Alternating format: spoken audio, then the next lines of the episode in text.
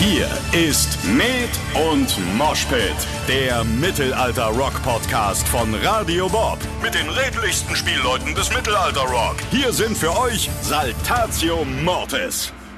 So, guck mal, ist das jetzt besser? Oh, viel besser. Viel besser. Ja, ja super. Dann haben wir doch einen Weg gefunden. So Telefonhörermäßig. Viel, ja, viel geil. besser. Ich zähle jetzt gleich 1, 2, 3 und dann klatschen wir dreimal in die Hände. Jeder für sich. Es ist völlig egal, was ansonsten passiert. Auch für dich. Okay. Klatschübungen am Morgen. Es ist immer wieder schön. Keine Panik. Keine Panik, bitte. das wird jetzt schon ein Workout. Seid ihr bereit? Eins, zwei, drei. Ah, es ist super. Ich freue mich. Großartig. Ich freue mich so, dass ihr da seid. Und es kann direkt losgehen. Ich will euch nämlich auch gar nicht so lange aufhalten. Hallo und herzlich willkommen, liebe Leute, zu einer weiteren Folge Med und Moshpit, eurem Podcast von und mit Saltatio Mortis. Hier ist wie immer euer Jean, der Tambour am Mikrofon und mit mir am Start sind heute gleich zwei wirklich tolle Personen. Äh, zum einen unser Sänger Alea. Herzlich willkommen. Ich freue mich, dass du da bist. Guten Morgen zusammen aus Berlin. und ich freue mich ganz besonders, dass er wieder Zeit hatte, heute hier vorbeizuschauen. Unser Chefhistoriker Falk. Hallo Falk, herzlich willkommen. Ja, einen wunderschönen guten Morgen in die Runde aus Stutensee. wow. Wow, ähm, Weltstadt. Das ist, das ist mindestens genauso großartig wie hier die Hauptstadt. Aber ich habe euch ja beide nicht deswegen eingeladen, weil ihr so Kosmopoliten seid und von einer Weltstadt in die andere düst, sondern weil ich mit euch heute über ein wirklich tolles Thema reden möchte. Zuvor allerdings, Falk, wie war dein Urlaub? Um Gottes Willen. Ähm, damit habe ich Die jetzt nachfolgenden Sendungen verspäten sich um mehrere Stunden. da habe ich ja überhaupt nicht mit gerechnet. Ähm, ja, also tatsächlich, ähm, meine Frau und ich, wir waren in Urlaub. Wir haben äh, Italien unsicher gemacht, und zwar Norditalien. Wir waren im bezaubernden Mailand ähm, ohne zu wissen, dass parallel dazu ähm, für uns extra die Fashion Week stattgefunden hat. Nur für euch, nur für dich Nur für uns, also ja. Prada, überall. Und, ähm, Und hast du, hast du, hast du Kniebundhosen gefunden? Nein, leider nicht. Leider nicht. Das ist tatsächlich ein Manko. Aber ich komme darauf irgendwann mal vielleicht zurück. Auf jeden Fall äh, nach Mailand und den dortigen Spezialitäten ähm, habe ich schon fast beschlossen, ähm, mein Studium des Arabischen aufzugeben zugunsten des Italienischen, weil das doch tatsächlich deutlich geiler ist, also mit den Italienern Italienisch zu sprechen, weil die alle so mhm. lieb und nett sind und das Essen. Weil so die Arabisch auch gar nicht so gut verstehen, die Italiener. Ne? und äh, dann habe ich mir, äh, danach sind wir weitergefahren ähm, und zwar an das Lieblingsreiseziel der Deutschen und ich dachte mir, das gucke ich mir auch mal an, nämlich den Gardasee. Tatsächlich ähm, ist es wohl so, dass äh, alle möglichen Leute, auch meine Nachbarn, ähm, mindestens einmal im Jahr zum Gardasee fahren. Und äh, das hat mich tatsächlich maximal begeistert auch, weil das ist einfach zauberhaft hübsch dort. Ähm, also Gardasee, Semione, Limone, das ist die Zitronenstadt schlechthin.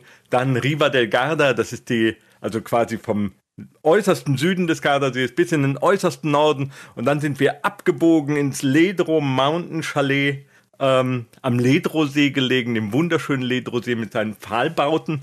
Äh, wir haben auch ein Pfahlbautenmuseum besucht und es war einfach, ähm, um Gottes Willen habe ich euch schon von dem Essen erzählt. Die haben da Knödel und zwar in einer Vielfalt mit Käse mit zerlassenem Käse, Knödel und Käse und ähm, äh, wie heißen die? Cannelloni, nicht Cannelloni, Conne. Das sind so wie Cannelloni, äh, aber mit äh, Süßspeise drin. Mhm. Calonini, nee. Also wenn ich jemand sagen, weiß, wie die Dinger vielleicht heißen. Vielleicht heißen die äh, eher Calorini. Ja, Calorini. Calorini. Das ist eine das ist eine perfekte Überleitung zu unserem Thema. Ganz genau, das ist die perfekte Überleitung. Also dieses Essen dort hat mir so gut getan und erstaunlicherweise äh, musste ich feststellen, dass das Essen dort mir weit weniger geschadet hätte, hat, äh, als das Essen, das ich, wenn ich die gleiche Menge hier mit den normalen, äh, jetzt sagen wir mal deutschen Gegebenheiten verzehrt hätte, wäre ich wahrscheinlich viel dicker geworden. Ja, vielleicht warst du aber auch einfach in deinem Urlaub super aktiv. bist jeden Tag super viel spazieren gegangen, Ja. warst interessiert, warst ja, Ja. total Ja, viel unterwegs Das kann und so. natürlich auch sein. Das äh, macht vielleicht dann doch den kleinen, aber feinen Unterschied. Apropos Kalorini, das ist wirklich die perfekte Überleitung zu dem Thema, was ich mit euch heute ein bisschen besprechen wollte. Und zwar hatte ich mir zwischendurch überlegt, ich wollte unbedingt mit unserem lieben Alea hier mal über eines der letzten äh, Trailer-Videos sprechen. Weil da hast du nämlich eine ganz, ganz tolle Sache gemacht. Du hast innerhalb von einer Woche im Trailer dich von Fat zu Fit trainiert und ähm, ich wollte dein Geheimnis ganz kurz erkunden. Also für alle, die das noch nicht gesehen haben, es gibt einen Tour-Trailer aktuell, Alea im Fatsuit sozusagen. Ne? Macht dich krass, Alea-Edition.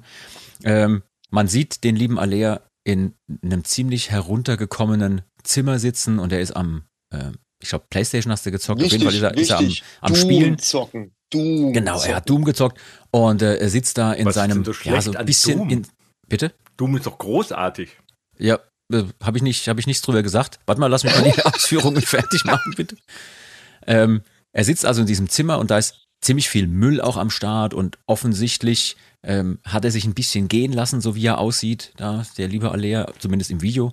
Und plötzlich kommt der Anruf von Bülent Ceylan, telefonisch hier, Alea, ey, ich freue mich schon aufs Konzert nächste Woche. Und da wird dir plötzlich bewusst, dass du ein bisschen außer Form geraten bist und du diese ganzen Pizzareste, die du da mit Mayonnaise und Chips gegessen hast im Video, können wir auch gleich drüber reden. Äh, dir wird bewusst, ach du Kacke, ich muss mich ja fit trainieren und dann legst du los. Und im Video schaffst du es natürlich auch, dich innerhalb von einer Woche zum fitten Alea zurückzutrainieren, der du ja jetzt auch bist. Und wir reden gleich mal drüber, wie realistisch das ist.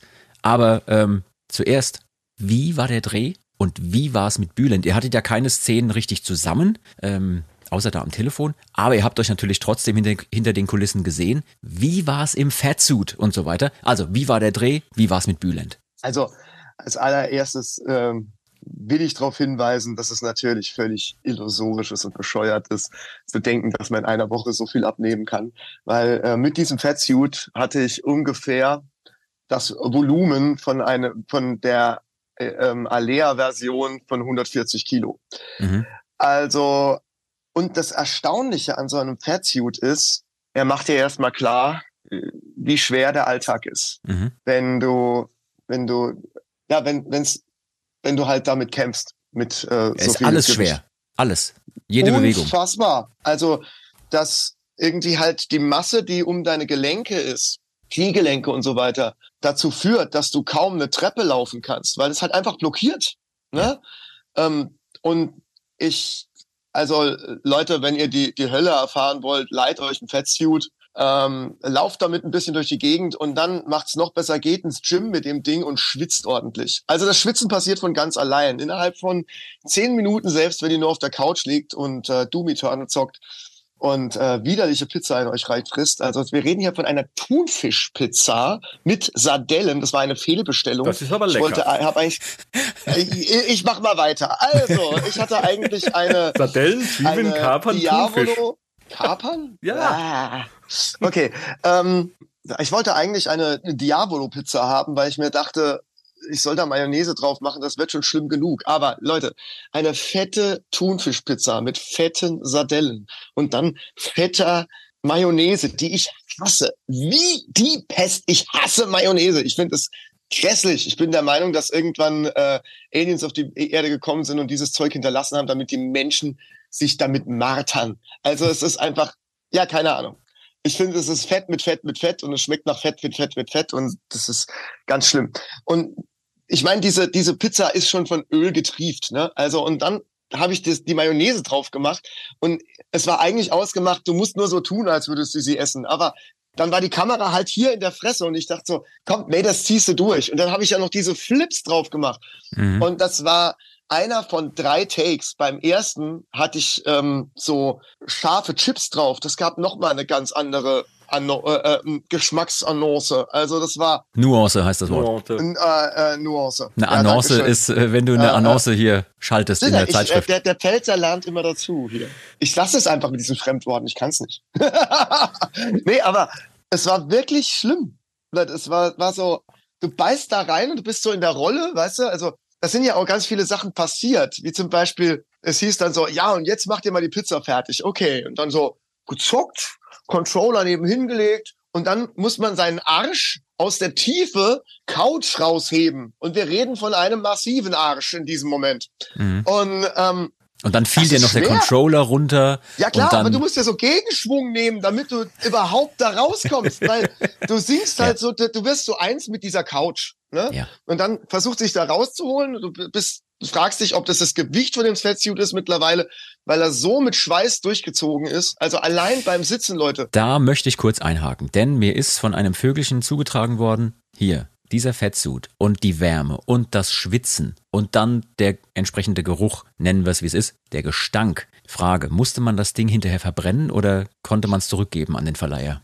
Also das äh, wird zurückgegeben an den Verleiher. Ich habe das jetzt schon mal mit ähm, äh, Desinfektion irgendwie halt behandelt, so wie man es mit Cosplays auch macht. Und den Rest werden dies dann in eine spezielle Kammer zum Ausräuchern oder sowas reinstellen. Ich habe keine Ahnung. Aber es ist einfach nur schrecklich. Und ihr müsst euch vorstellen, äh, auf, auf meinem Körper waren halt einfach 15 bis 20 Zentimeter Schaumstoff. Mhm. Also, also woll, äh, so, so, ich würde sagen, dass das gestopft ist mit, mit so Stopf, Stopfwatte. Teddybärwatte wahrscheinlich. Teddywatte. Und das ist, und das, das Ding war durchgeschwitzt von innen nach außen. Das T-Shirt und den Sweatshirt, was ich oben drauf hatte, waren nass von Schweiß. Und zwar durch, durch den Fettzug durchgeschwitzt. Unfassbar. Und ich saß halt da und dann habe ich es erstmal versucht aufzustehen und dann hatte sich dieses Ding halt mit Schweiß vollgesogen und wog eine Tonne. Und deswegen, also es war ja nicht, deswegen sieht es auch so, so ich glaube, das, das sieht deswegen so echt aus vom Spielen her. Weil es echt war. Weil ich wirklich überrascht ja. war. Verdammt, ich krieg meinen Arsch nicht aus dieser Couch. Dann musste ich mehr Schwung da reingeben. Dann fällt mir der Controller runter. Dabei beginnt das Spiel wieder. ich versuche mich nach unten zu biegen, finde den Controller nicht, weil ich vor lauter Suit nix sehe. Taste da unten rum, hol das Ding raus, leg's nebenhin. Großartig greif rüber, möchte die Pizza greifen, Controller fällt wieder runter und dann war so dieses, äh, egal, das war ja nicht besprochen, das ist alles einfach passiert. Dann haben wir diese Pizza genommen, die Mayonnaise drauf gemacht, die Flips drauf gestreut und beiße rein und muss in diesem Moment einfach aufpassen, dass ich nicht kotze. Mhm. Es ja. war schrecklich. Und und dann habe ich das aber durchgezogen, so, ne? so schauspielerische Sto äh, äh Stoigkeit halt nennt man das. War das das richtige Wort? Nee, aber ist egal. Nee, Erzähl weiter. Auch nicht. Ah! also einfach äh, äh, ähm, oh, und, und dann halt einfach durchziehen, durchziehen, durchziehen, nicht aus der Rolle rausgehen und nicht kotzen. Mhm. Und dann das Ding weggelegt, sogar zurück und dann nehme ich den Controller in die Hand, starte das Spiel wieder und gehe gerade, also so ins Spiel rein, krieg einen Headshot und bin tot. Und dann war so dieses Ding, guck auf den Controller, guck davor, schmeiß den Controller so nach hinten. Das mhm. waren alles Dinge, die sind einfach passiert. Und dann haben wir diesen Anruf gedreht. Pass auf, ich, ich merke schon, ich frage so, wie war der Dreh? Und erstmal kommt dieses Trauma hoch von der Pizza, die du da irgendwie belegen musstest oh. und diese Fettsud. Also richtig, richtig krass. Ähm, da merkt man, das war wohl auch ein echt heftiges Erlebnis und auch für dich wahrscheinlich so ein Ding, wo du gesagt hast, boah, Wahnsinn, ne? was da plötzlich mit einem passiert, was auf einen zukommt. Aber jetzt mal ganz konkret gefragt über den Dreh. Wir brauchen ja jetzt nicht detailliert drüber zu quatschen, aber ich fand das so interessant, genau diese Darstellung, die du gerade beschrieben hast, dass die so echt gewirkt hat plötzlich, dass die so authentisch war. Und du hast ja gerade super erklärt, warum das so war. Ähm, hast du Bülent getroffen, als er seine Sachen gedreht hat? Ich habe gesehen, ihr habt ja auch Fotos zusammen gemacht. Wie war das miteinander mit dem? Also als äh, als ich kam, ich bin extra ein bisschen früher gekommen, wie wir ausgemacht hatten, war Bülent schon fertig, weil dieser Mensch ist einfach ein Vollblut-Performer ja, vor der Kamera. Mein, der hat jetzt seit Jahren, was weiß ich, wie viel auch Fernsehen gemacht, ne? Bülent Ceylan ist Unfassbar. ganz, ganz viel ein Begriff. Der hat anscheinend einfach drei Durchgänge gemacht und man hätte jeden nehmen können. Mhm. Robin hat, äh, Robin und das Filmteam haben gesagt, man hätte einfach jeden nehmen können. Ne? Und, und dann kam ich da rein und da war schon alles fertig. Und dann war ein schönes Miteinander. Und Leute, ich kann dieses Wort schönes Miteinander, also diesen Satz schönes Miteinander nur unterstreichen. Der Bülent ist ein klasse Typ. Das ist ein, ist ein Kerl, wo wir einfach wirklich drauf freuen, wo wir später auch da gesessen haben und gesagt haben, Mensch, wir sind aus der gleichen Ecke. Wieso haben wir es bis jetzt geschafft, uns aus dem Weg zu gehen? Weil sonst hätte man sich doch irgendwie wirklich mal zusammentreffen müssen. Und auch bei dem, wie der Bülent drauf ist, was so seine, seine Gesinnung ist, was so seine Ziele sind mit, mit dem, was er tut und alles Mögliche. Da, das, das hat sich so richtig angefühlt und so, ja, ich habe mich da sehr verstanden gefühlt beim Bülent. Also wir, wir ticken da in vielen Dingen sehr ähnlich. Und ich würde es jetzt einfach mal so sagen, viele kennen den Begriff, den, dass ich das mit dem Licht sehr gerne nutze. Und Bülent ist ein wirklich lichtvoller Mensch. Also ja. In allem, was er tut, der hat ähm, Hilfssysteme in, ins Leben gerufen. Er hat, äh, er, er guckt, dass es immer jedem gut geht und er möchte was bewegen in der Welt. Und er möchte, das ist auch eine Aussage von ihm, Licht in die Welt bringen. Mhm. Und das ist mega. Einfach toll, klasse Typ. Und auf der Bühne wie neben der Bühne wahnsinns guter Mensch. Das ist natürlich immer klasse, wenn man mit Leuten zusammenarbeitet, wo es eben nicht nur professionell funktioniert, sondern dann auch harmoniert miteinander. Das finde ich immer, immer toll. Ähm, jetzt haben wir so ein bisschen die Brücke geschlagen zu dem Dreh. Und ich hatte ja vorhin auch mal kurz erwähnt in dem Nebensatz, dass wir gleich mal drüber reden, wie realistisch das ist, dass du innerhalb von einer Woche, wie es da in dem Video dargestellt wurde, von eben dieser Fatsuit-Optik, wo du sagst, da wahrscheinlich so circa 140 Kilo, plötzlich dich runtertrainierst auf dein fittes Ich, was du jetzt bist. Ne? Ich habe gesagt fittes, nicht fettes. Äh, dein fittes Ich, was du jetzt auch immer bist. Ähm, du bist ja rund ums Jahr immer topfit, voll am Start.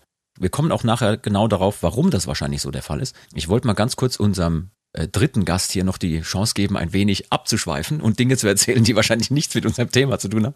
Nee, ganz im Ernst. Falk, äh, an dich ganz äh, konkret gerichtet die Frage. Wenn wir jetzt mal abbiegen Richtung Thema Sport und Training, wenn man dich die letzten Jahre so ein bisschen beobachtet hat, ist einem vielleicht aufgefallen, dass du dich auch ziemlich verändert hast. Du hast dein Leben nämlich ganz schön auf den Kopf gestellt und dich richtig fit gemacht, wieder fit gemacht, muss man sagen, weil du warst ja auch in der Vergangenheit schon sehr aktiv und sportlich, hast dann, wie viele von uns, ich zum Beispiel auch, zwischendurch einen Durchhänger gehabt und ähm, hast dann irgendwann wieder losgelegt und kannst du uns gedanklich mal so ein bisschen kurz auf diese Reise mitnehmen? Also wann wurde dir bewusst, dass du wieder sportlich was machen willst? Und äh, vor allem, wie hat's für dich ursprünglich mal angefangen? Ich weiß, du hast auch Kampfsport gemacht und so weiter und so fort. Nimm uns mal ein bisschen auf diese Reise mit.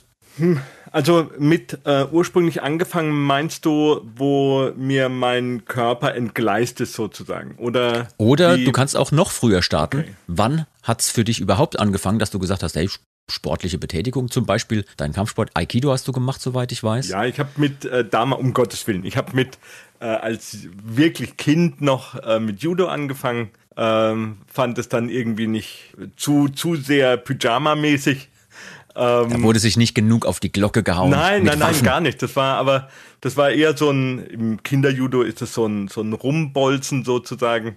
Mhm. Ähm, dann äh, habe ich Aikido ausprobiert, das fand ich viel schöner. Dann haben sie da die Jugendabteilung aufgelöst äh, in Karlsruhe im Postsportverein, da vor Jahren. Dann äh, habe ich tatsächlich ähm, mit äh, so etwas wie Kung Fu angefangen. Also es äh, hieß damals Kung Fu. Das war, ähm, heute ist er meiner Meinung nach ein sehr guter Kung Fu Trainer in Karlsruhe. Das ist der Andreas Garski. Ähm, und aber damals war das alles noch nicht so so gefestigt. Da gab es halt Wing Zung und dann äh, vom von dem Herrn Kernspecht und dann gab es noch andere Leute, die mal was von Kung Fu vielleicht mitbekommen haben und das dann versucht haben, hier auch beizubringen und sich dann aber so richtig in die Materie reingefräst haben, wie jetzt äh, der Andreas. Äh, bei ihm habe ich dann äh, dieses Hungar Kung Fu, der Lehrer kann da bestimmt auch was dazu sagen noch, äh, und ähm, Kubagatao, das sind Waffentechniken gemacht. Ähm, irgendwann ich hätte vorsichtig gedacht, sein müssen, ich hätte vorsichtig sein müssen, als ich eben gesagt ja, habe, also geben ihm mal die Chance, ein bisschen fragt, abzuschweifen. Da muss ich auch schon antworten. um dann natürlich irgendwann bin ich beim Kendo hängen geblieben. Das hat, das hat mich am meisten fasziniert. Also das ist japanischer Schwertkampf, Kendo und Jaido. Kendo ist das Kämpfen mit dem Schwert und äh, Jaido ist das Ziehen des Schwertes. Ähm, kann man auch irgendwann mal ganz speziell noch was dazu erzählen. Ähm, Parallel dazu habe ich getanzt, also Tanzsport gemacht. Das ist so äh, tatsächlich, äh, der Mümmelstein äh, hat äh, quasi im Frack Standard auf der Tanzfläche getanzt und das dann auch im Tanzclub gemacht. Und äh, dann kam irgendwann auch die, also und dann kam ich äh, zum Bund, zur Bundeswehr.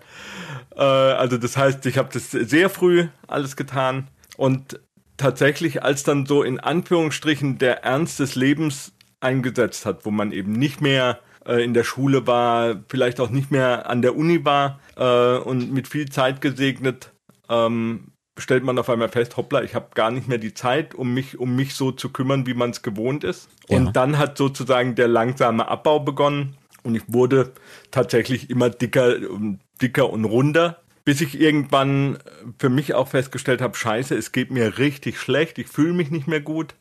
Ähm, ich fühle mich einfach richtig mies und habe dann äh, rumgefragt. Wir haben ja immer auch über, über Ernährung und so weiter ja immer schon gesprochen und äh, habe dann alles Mögliche aus ausprobiert, Diäten, irgendwelche Sportprogrammchen, aber auch nie richtig den Biss, die Motivation gefunden und ähm, hatte dann den Andreas Kunz kennengelernt durch einen ganz fast magischen äh, äh, Umstand und äh, der ein fantastischer Ernährungsberater ist. Und der hat zu mir gesagt, bevor du anfängst, ähm, irgendwas mit mir zu machen und bevor ich dir irgendwelche Ratschläge gehe, geh bitte zum Arzt und mach eine komplett Check-up-Untersuchung. Ich möchte, dass du deine Blutwerte checkst, ich möchte, dass du ähm, deine, ähm, ja, also ein komplettes maximalen Check machst. Eisen, also diese ganzen äh, Schilddrüsenwerte etc., also Hormone auch checken. Und ähm, das war gerade an einem, ich habe die, die Blutwerte abgenommen, war bei meinem Arzt, habe ein Belastungs-EKG gemacht, einfach,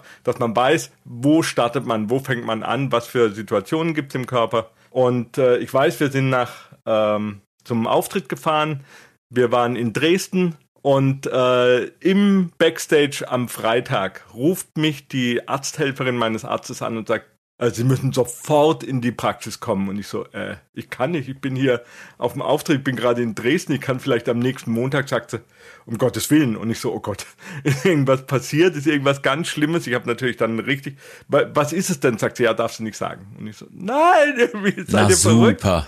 Ja, und dann hatte ich ein tolles Wochenende. Äh, bin natürlich am Montag ähm, so schnell wie möglich zum Arzt gerannt. Und ähm, mein Arzt, dann, ich, wie ich finde, der Dr. Sipinjuk hier aus Stutensee, ich kann ihn nur empfehlen, er ist großartig. Ähm, hat gemeint, wir müssen sofort, entweder sofort ins Krankenhaus oder äh, Hardcore-Hormonbehandlung, weil ähm, meine Schilddrüsenwerte einfach jenseits der Skala sozusagen waren. Die waren sogar so merkwürdig, dass er gesagt hat, wir müssen eigentlich noch, ein, wir machen jetzt sofort noch einen zweiten Test, weil sie sind der Meinung, die äh, Proben sind verunreinigt vielleicht. Ähm, wenn man sich mit Schilddrüsenwerten auskennt, äh, ich hatte einen Wert von 140 und normalerweise ist er zwischen 2 und 4. Also jetzt nur als Beispiel. Und also so jenseits hoch. Du machst einfach keine halben Sachen. Nee, ich mache keine halben Sachen. Auf alle Fälle, das ist schwer, schwer gesundheitsschädlich.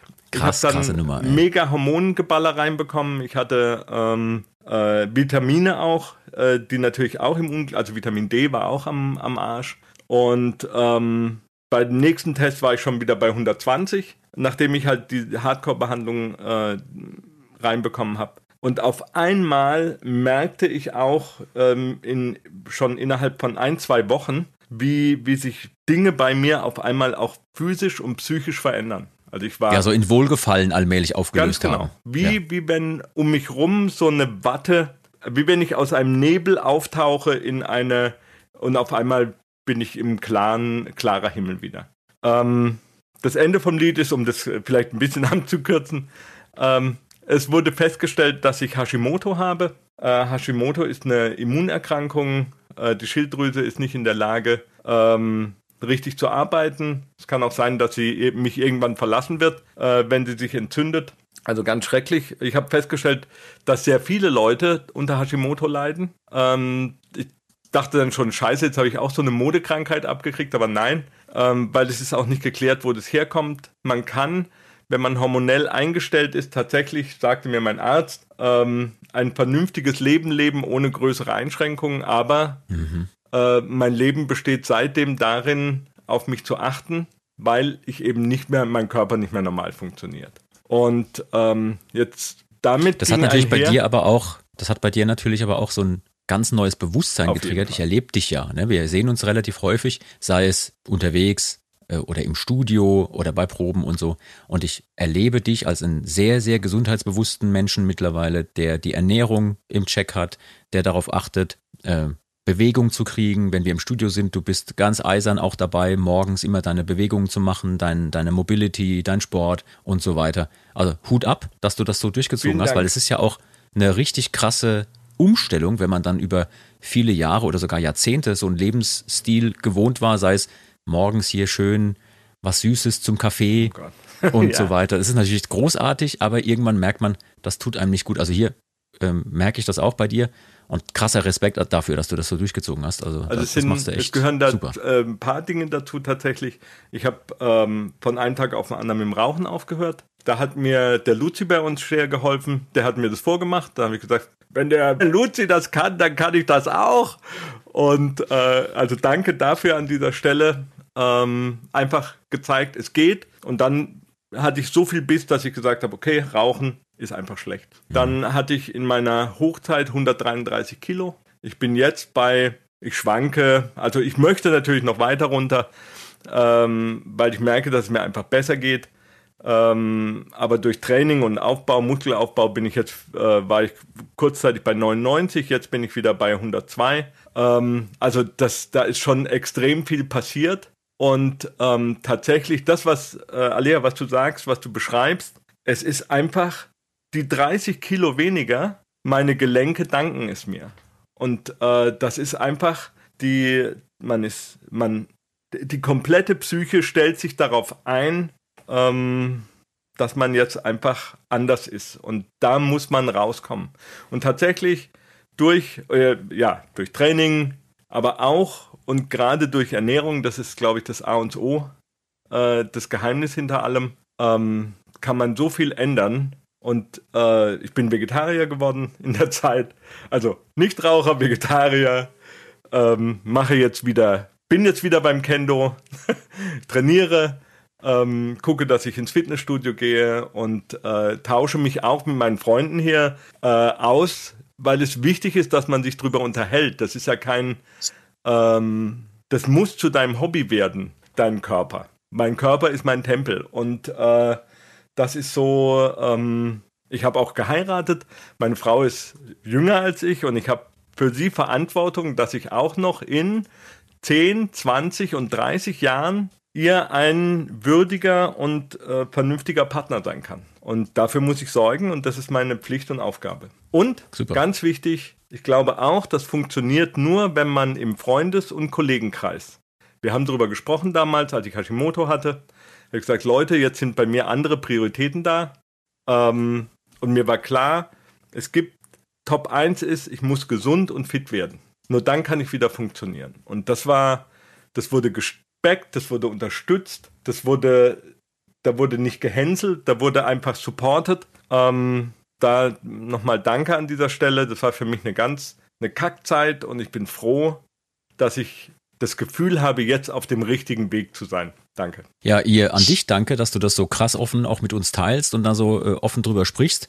Das ist äh, wirklich klasse, dass du den Leuten auch so viel Einblick da gibst in dein sehr, sehr privates Leben. Finde ich, finde ich super. Ähm, und ich wollte auch auf dieses ganze, auf diesen ganzen Themenkomplex, der damit zusammenhängt, mal so ein bisschen noch eingehen. Und davor hätte ich aber noch eine Frage an dich, Alea. Ähm, wenn man dein Leben so anguckt, ich sag mal ganz plakativ, vom Geräteturner zum superaktiven Frontmann, unsere Show ist ja eigentlich ein Workout auf der Bühne. Ne? auch, auch vor der Bühne fürs Publikum.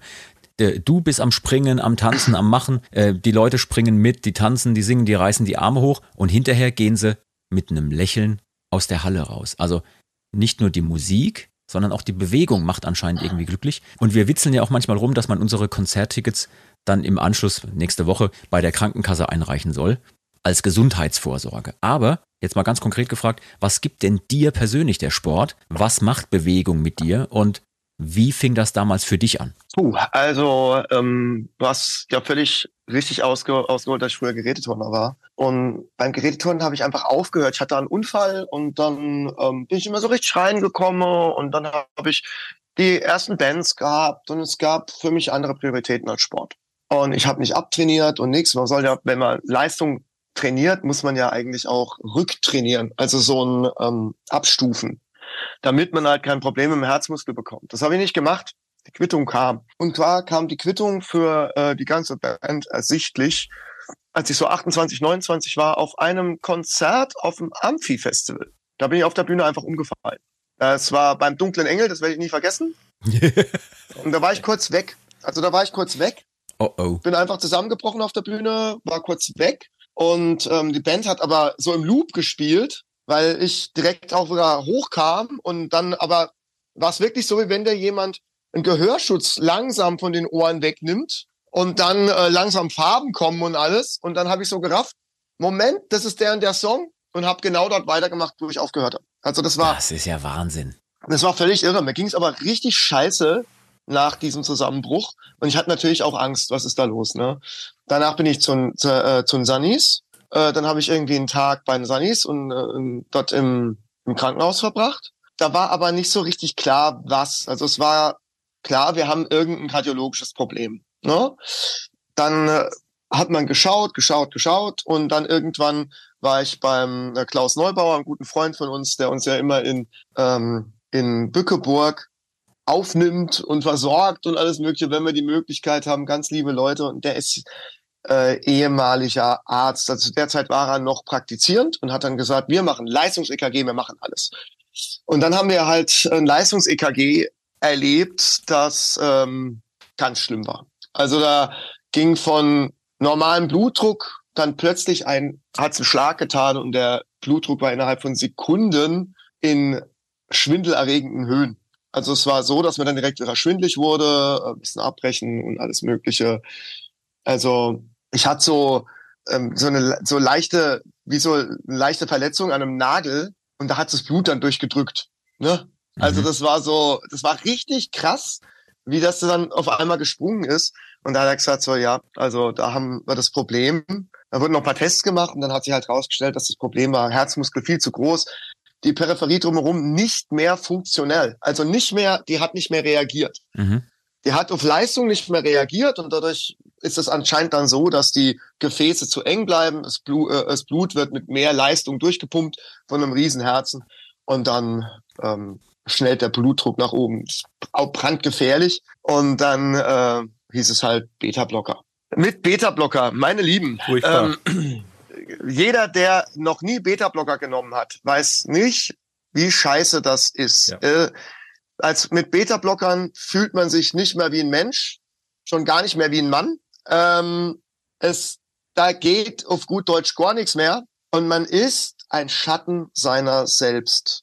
Und es hieß dann, ich muss langsam anfangen, Sport zu machen, aber wirklich langsam. Und da habe ich mit Tai Chi angefangen. Und das war das war dann so eine Offenbarung, weil das war das erste Mal, wo ich halt wieder mich auf meinen Körper konzentriert habe. Und da habe ich wieder festgestellt, dass die einzige Möglichkeit für mich ist zu entspannen, Körperlichkeit. Das heißt, Bewegung, Atmung mit dem Körper, kon komplette Konzentration auf Körpersysteme. Damit ist alles andere weg. Mhm. Wenn ich das tun kann, ist alles andere weg. Und, und das ist ein Segen. Auch irgendwo ein verlockender Fluch, weil hey, mir geht's so gut, wenn ich Sport mache, lass mich doch die ganze Zeit Sport machen. Auch diese extreme Sportlichkeit ist eine Sache, die man beobachten muss. Auch das, da, äh, ne, das kommt natürlich auch immer auf die Persönlichkeit an und ich kenne dich jetzt eine Weile, du bist auch ein extremer Typ. Also ja. ähm, in, in verschiedene Richtungen kann sowas natürlich ausschlagen, wenn man den Charakter, die Persönlichkeit dazu mitbringt. Aber das Richtig. ist ja wie bei, wie bei allem so, ne? Ganz genau. Und ich würde einfach ganz klar als Tipp für jeden da draußen sagen, Sport ist etwas, was die Lebensqualität, die Psyche, ähm, das körperliche Wohlbefinden sowie die Gesamtgesundheit und das Gesamtauftreten eines Menschen positiv verändern kann. Genauso wie bei allen Dingen ist der Mittelweg das Wichtige. Wenn man so ein Typ ist wie ich, dann wird der Mittelweg nicht ganz reichen. Dann muss man mal in die Extreme gehen, weil der Pace oder die Geschwindigkeit, auf der mein Körper rennt den ganzen Tag, der ist höher als bei vielen anderen Menschen. Aber das Ankurbeln vom Kreislauf, von Stoffwechselsystem, von allem ist eine wundervolle Sache, für die man keinen Arzt braucht und wo man so viel präventiv für sich selbst tun kann.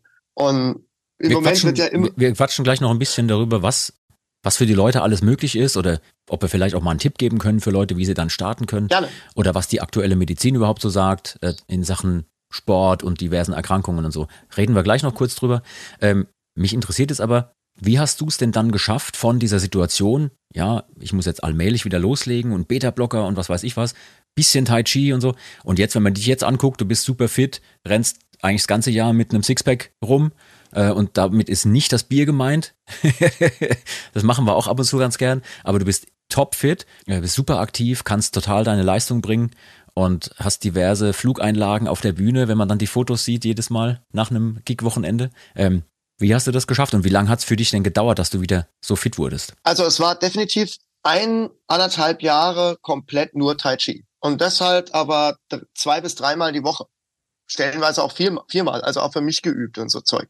Weil ich gemerkt habe, das hilft. Das Tai Chi hat eine, auf die Muskulatur eine wunderbare ähm, Wirkung, denn es nutzt die Muskulatur, die man gar nicht so sieht diese ganze kleine Stützmuskulatur, die Chormuskulatur, das ganze Zeug, was ähm, um die Gelenke liegt und so Zeug, was ganz kleine Systeme sind, die schult man mit dem Tai Chi. Und dadurch hatte ich das Gefühl, dass meine Beweglichkeit immens zugenommen hat.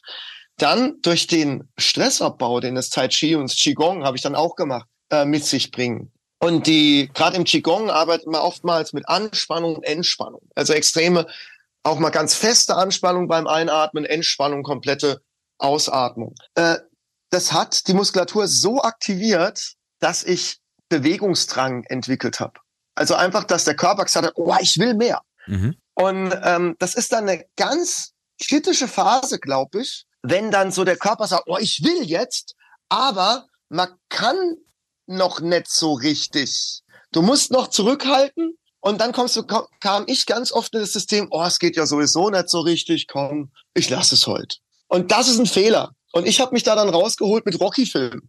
Ohne Quatsch. ja, ja, hey, äh, diese, diese alten Actionfilme und auch so gerade die Rocky-Reihe und sowas, mit die beste Motivation, die man sich denken kann. Also finde ich auch super, diese ganzen Trainingsmontagen, äh, die es da so gibt zwischendurch, fand ich auch immer sehr motivierend. Fall, kannst du das nachvollziehen? Du hast gerade so mit dem Kopf genickt, so von wegen, ja, äh, da hat er recht. Auf jeden Fall. Ich habe das jetzt gerade wieder gemerkt, ähm, als ich wieder mit dem Kendo angefangen habe. Du weißt, was dein Körper mal kann, konnte und du kannst es gerade nicht. Und du weißt, das war zu einem gewissen Punkt X überhaupt kein Problem. Und auf einmal ist es nicht machbar, nicht möglich. Und das Einzige, was hilft, ist in dem Moment, ja, äh, sich motivieren, dranbleiben. Ich habe zum Glück ähm, einen fantastischen Sensei, einen sehr guten Trainer, der, äh, der einfach auch nicht locker lässt. Ähm, es gibt da aber auch äh, verschiedenste, der auch deutlich älter ist als ich, äh, der mir also auch zeigt und beweist, in einem, in einem hohen Alter kann man äh, Dinge tun, die einfach äh, die die, wo man sich denkt, das kann doch nicht wahr sein. So fit in so einem Alter zu sein, das ist mein Ziel. Und ich hatte jetzt gerade gestern ein Gespräch ähm, darüber, wie man vielleicht in Zukunft auch in einem als älterer Mann, der ich ja jetzt mittlerweile bin, ähm, sein Training äh, gestaltet. Und äh, das war eine sehr spannende Theorie, die zunächst vielleicht sich ein bisschen merkwürdig anhört. Und zwar, die geht vom ähm, die geht vom alten bzw. Behindertensport aus, ähm, weil die, die Grundlage davon ist, es macht keinen Sinn, wenn ich mir mit jetzt 55 quasi bei 16-Jährigen abgucke, wie die sich fit machen. Ähm, der Körper funktioniert komplett anders. Ich muss, ich brauche sowas wie Balance, ich brauche Beweglichkeit, also Mobility, ich brauche eine ganz andere, ich brauche ein ganz anderes Training. Ähm, und das muss ich jetzt auch für mich noch entwickeln. Das ist jetzt meine Herausforderung für die Zukunft. Ähm, wie, wie, erha wie erhalte ich mich, weil dass es alles schlechter wird, ist ja klar. Ähm, also was für, was für Erhaltungsmaßnahmen und hoffentlich noch ein paar Verbesserungen muss ich äh, finden, rausfinden für mich, um in Zukunft ähm, mir selber gerecht zu werden in meinem Anspruch. Okay, dann lass uns mal ganz kurz ein bisschen hier einsteigen und den Leuten da draußen auch so ein bisschen Real Talk geben. Weil jetzt haben wir so einen Tour-Trailer angesprochen, in dem der Alea innerhalb von einer Woche super fit wird. Wie realistisch ist es denn, wie in unserem ja, so ein bisschen satirisch angehauchten Trailer dargestellt, innerhalb von einer Woche überhaupt fit zu werden, inklusive so einer krassen körperlichen Veränderung. Alea, du musstest ja den Fatsuit nur ausziehen und hattest deinen vorherigen Körper wieder zurück. Aber in der Realität sieht das natürlich ganz anders aus. Ganz, ganz, ganz anders. Also ähm, ich bin kein Ernährungsberater und ich bin kein ähm, kein Sportberater in dieser Wollen wir ja auch Richtung. gar nicht sein. Ne? Wir reden ja nur über unsere eigenen Erfahrungen. Wir sind keine Ärzte und nichts. Ich kann nur von Erfahrungen mit Schülern sprechen im Kung Fu, weil natürlich haben wir im Kung Fu auch immer wieder Leute, die diesen beeindruckend geilen Schritt gehen, zu sagen, ich möchte mich verändern und nicht sagen, ach nein, ich, ich fühle mich so wohl.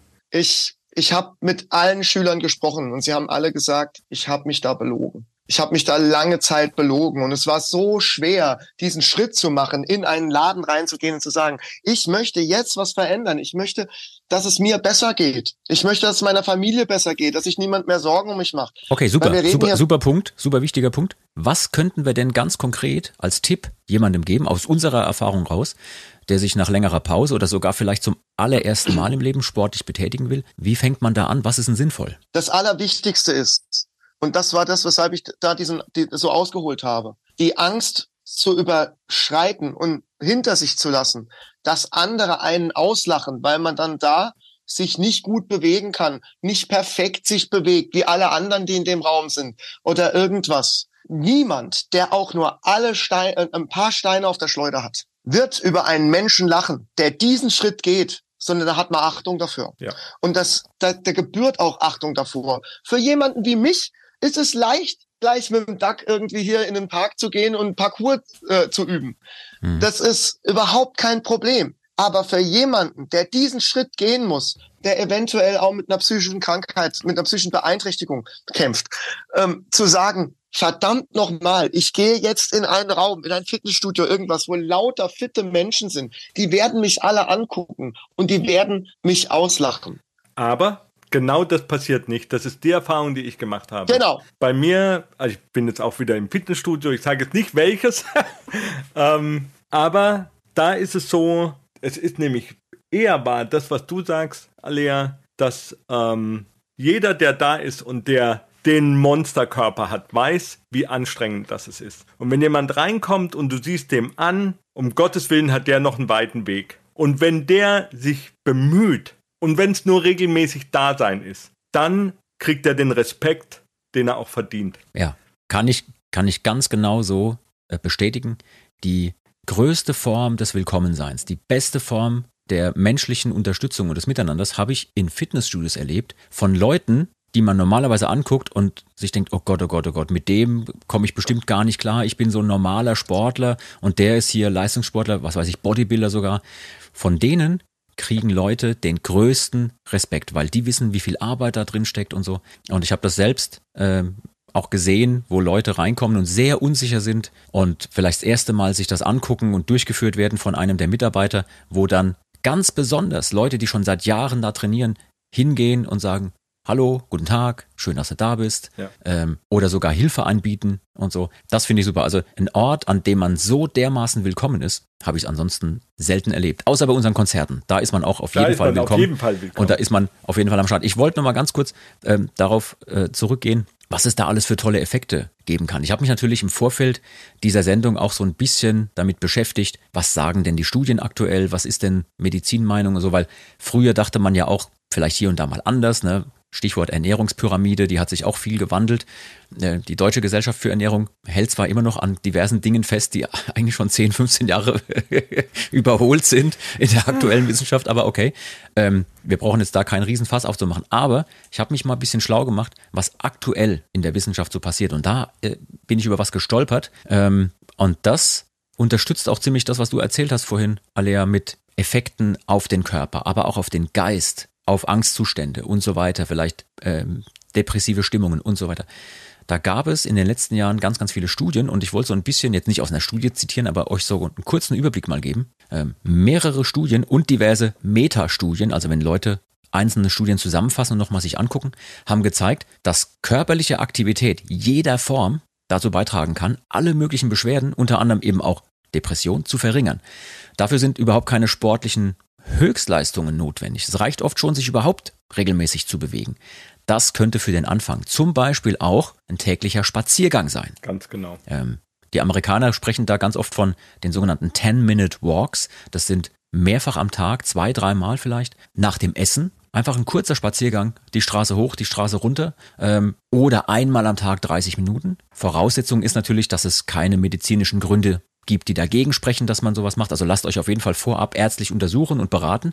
Aber die haben natürlich sich auch angeguckt, was passiert denn da so? Und da gab es jetzt eine äh, Veröffentlichung in mehreren Studien, äh, mehreren heißt das Wort, in mehreren Studien haben die Wissenschaftler nachgewiesen, und zwar über Jahre, was es für Effekte haben kann, wenn man zum Beispiel Krafttraining macht und so weiter. Ähm, die haben sich angeschaut, wie sieht's aus mit allgemeiner Fitness, ist klar, ne? Aber was sind denn auch die Effekte auf Depression und Angststörung? Oder es wurde angeguckt, was passiert denn mit Immunprozessen, also zum Beispiel Entzündungswerten im Körper. Und ähm, was hat es für Effekte auf zum Beispiel Alterungserscheinungen, zum Beispiel Demenz und so weiter. Ähm, die Teilnehmer der Studien reichten dabei von jung bis alt. Also war alles dabei. Das Ergebnis, und jetzt kommt's, äh, wenn Wissenschaftler von signifikant sprechen, dann ist es deren äh, maximale Form der Euphorie. Mega also, obergeil. ja, und also signifikant äh, bedeutet wow. also es wurden es wurden in diesen Studien signifikante Verbesserungen festgestellt bei Muskelerhalt und Stärke. Das ist klar, ne? wenn man sich da betätigt, passiert irgendwas. Aber das ist vor allem im Alter super wichtig, die Muskeln zu behalten. Stichwort äh, Stürze und dann die Folgen davon. Ähm, Signifikante Verbesserungen gab es außerdem bei Symptomen von Depression und, und äh, Angststörungen und natürlich auch Stress. Und jetzt kommt's, jetzt kommt der Oberhammer. Diese Effekte waren 1,5 mal wirksamer als alle momentan verfügbaren Medikamente auf dem Markt. So, sowie signif signifikante, das ist ein schwieriges Wort, sowie signifikante Verbesserungen aller kognitiver Leistungen selbst bei Patienten mit Alzheimer und Demenzsymptomen. Und das Allerbeste, diese Ergebnisse waren durch die Bank weg zu beobachten. Das heißt, unabhängig von Alter, unabhängig vom vorherigen Trainingszustand oder der Stärke allgemein und selbst bei bis dahin komplett untrainierten Teilnehmern. Hammer. Das heißt, egal wann man anfängt, da waren Leute dabei, die haben mit weit über 70 zum ersten Mal richtig losgelegt. Die Effekte sind immer da. Irgendetwas zu tun ist immer besser als nichts zu tun. Das fand ich krass. Ich habe meinen Schülern zum Beispiel immer gesagt, fang doch mal morgens mit an, dass du morgens fünf Liegestütze machst. Fünf Liegestütze, zehn Hampelmänner und vielleicht noch, wenn du die Möglichkeit hast, irgendwie, wenn es auch von der Bewegungsfähigkeit geht, irgendwie 20 Sit-ups. Dann hast du mehr getan als 60 Prozent der Deutschen. Jetzt muss man natürlich sagen, das ist schon einiges. Ne? Für manche Leute ist äh, ein Sit-up oder eine Kniebeuge oder ein Hampelmann schon, schon zu krass und so.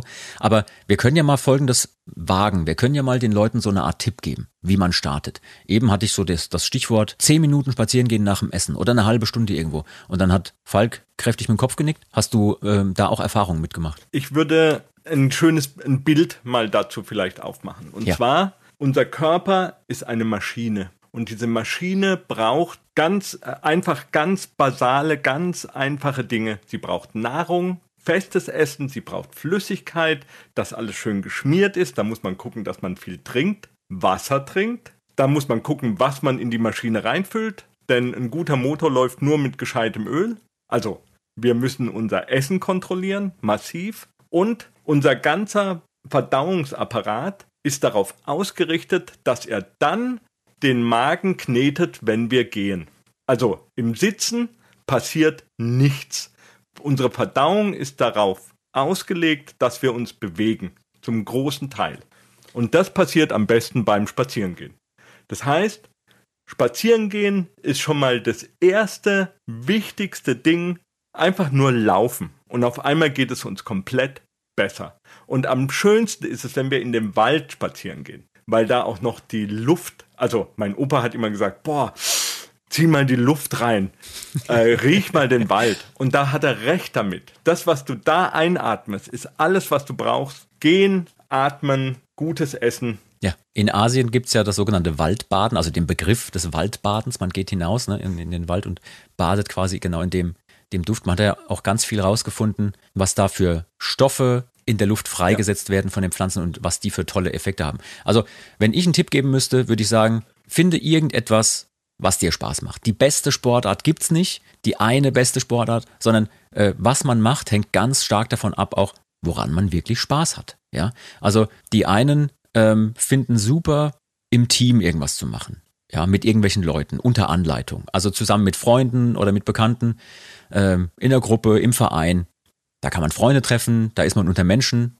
Das kann auch gegen Einsamkeit helfen. Also für manche ist es eher so ein Teamding oder eine Partnersportart. Äh, für manche ist es eine Ballsportart. Für wieder andere ist es Ausdauertraining, was alleine funktioniert oder ein Krafttraining, was alleine funktioniert. Und wer gern für sich alleine ist, kann natürlich auch Yoga machen oder irgendetwas oder schwimmen gehen. Man muss einfach nur irgendwas finden, was einem Spaß macht. Und Falk hat es so toll gesagt vorhin, es muss zu so einer, zu so einem Hobby werden, was man immer wieder macht. Ne? Und Stichwort Depression zum Beispiel, da habe ich auch was Tolles gelesen. Ähm, allein die regelmäßige sportliche Teilnahme an irgendetwas, ob jetzt mit anderen oder alleine, kann durch den Termin, den man sich selber gibt, heute mache ich das oder morgen mache ich das und so, kann dabei helfen, dass man wieder einen geregelten Tagesablauf bekommt und bietet zudem noch eine äh, super Möglichkeit, aus dem Haus zu kommen und man macht quasi nebenbei noch was gegen Krankheiten. Das fand ich super spannend, ja. Ich würde auch noch mal gern darauf zurückkommen, äh, was der Alea gesagt hat. Die, ähm, für mich war es ganz schrecklich, auch Beta-Blocker nehmen zu müssen. Das war für mich so, ähm, ich, also der erste Moment, wenn du als Mensch feststellst und jetzt sagt dir dein Arzt, diese Pille schluckst du dein Leben lang. Das war für mich, ich glaube, das war auch so ein Aha-Moment, wo ich gesagt habe, nee, das will ich nicht. Ich möchte, dass das endet. Was muss ich tun, dass ich das nicht mehr machen muss? Weil die Effekte sind auch gruselig. Und äh, mein Arzt, mein Arzt hier hat gemeint, das schaffst du nie. Und natürlich hat er äh, in dem Moment mich äh, getriggert und das war Absicht. Ähm, aber tatsächlich ist es so, dass Leute einfach dann aufgeben und sagen, ja, dann ist es so, dann muss ich halt die Medizin essen, weil mein Körper es gerade braucht. Nein, wir können immer was verändern. Jeder kann immer was verändern.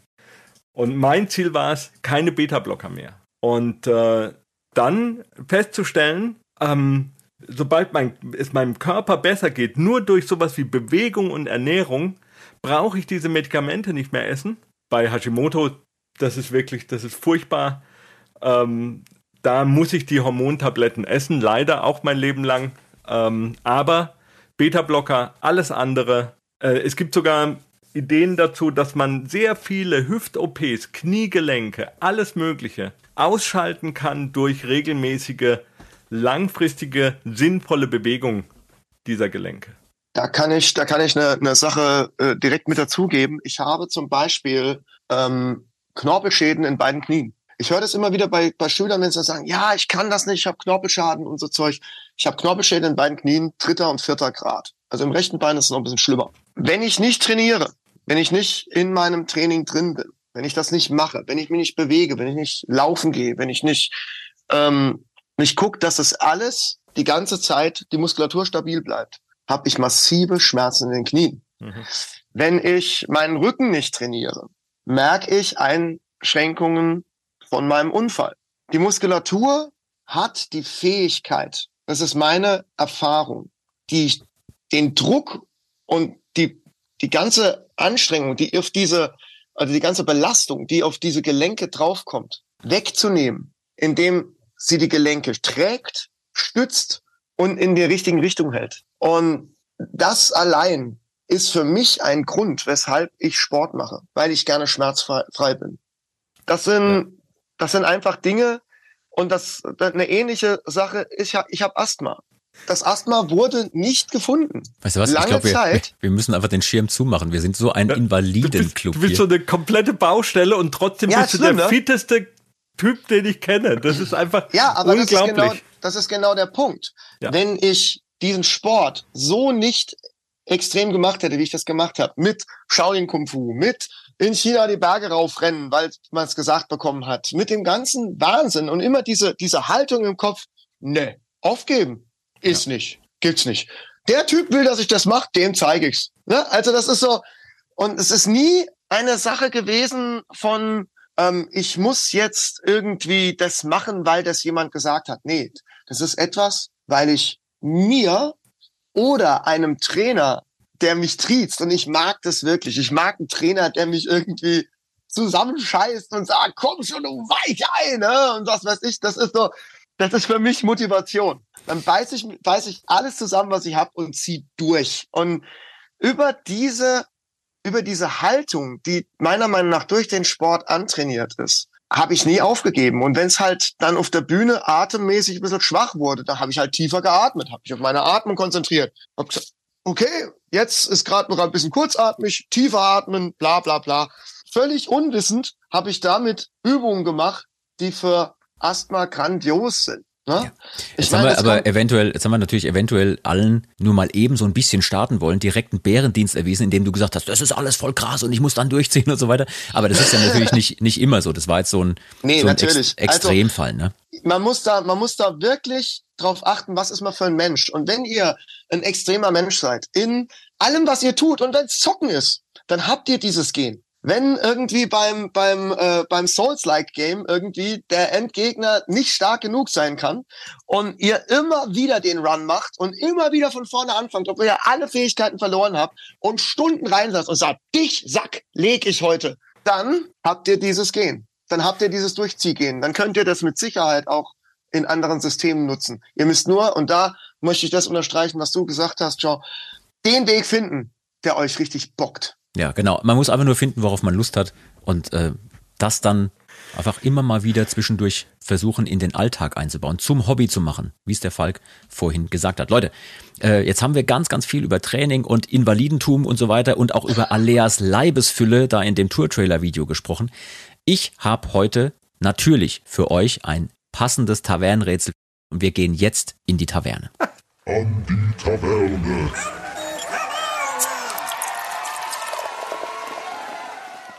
Ähm, und zwar, ähm, eure Korken oder etwas ähnliches sind hoffentlich am Start. Ähm, ich kann einen Socken in den Mund nehmen. Ja, das kannst du auch machen.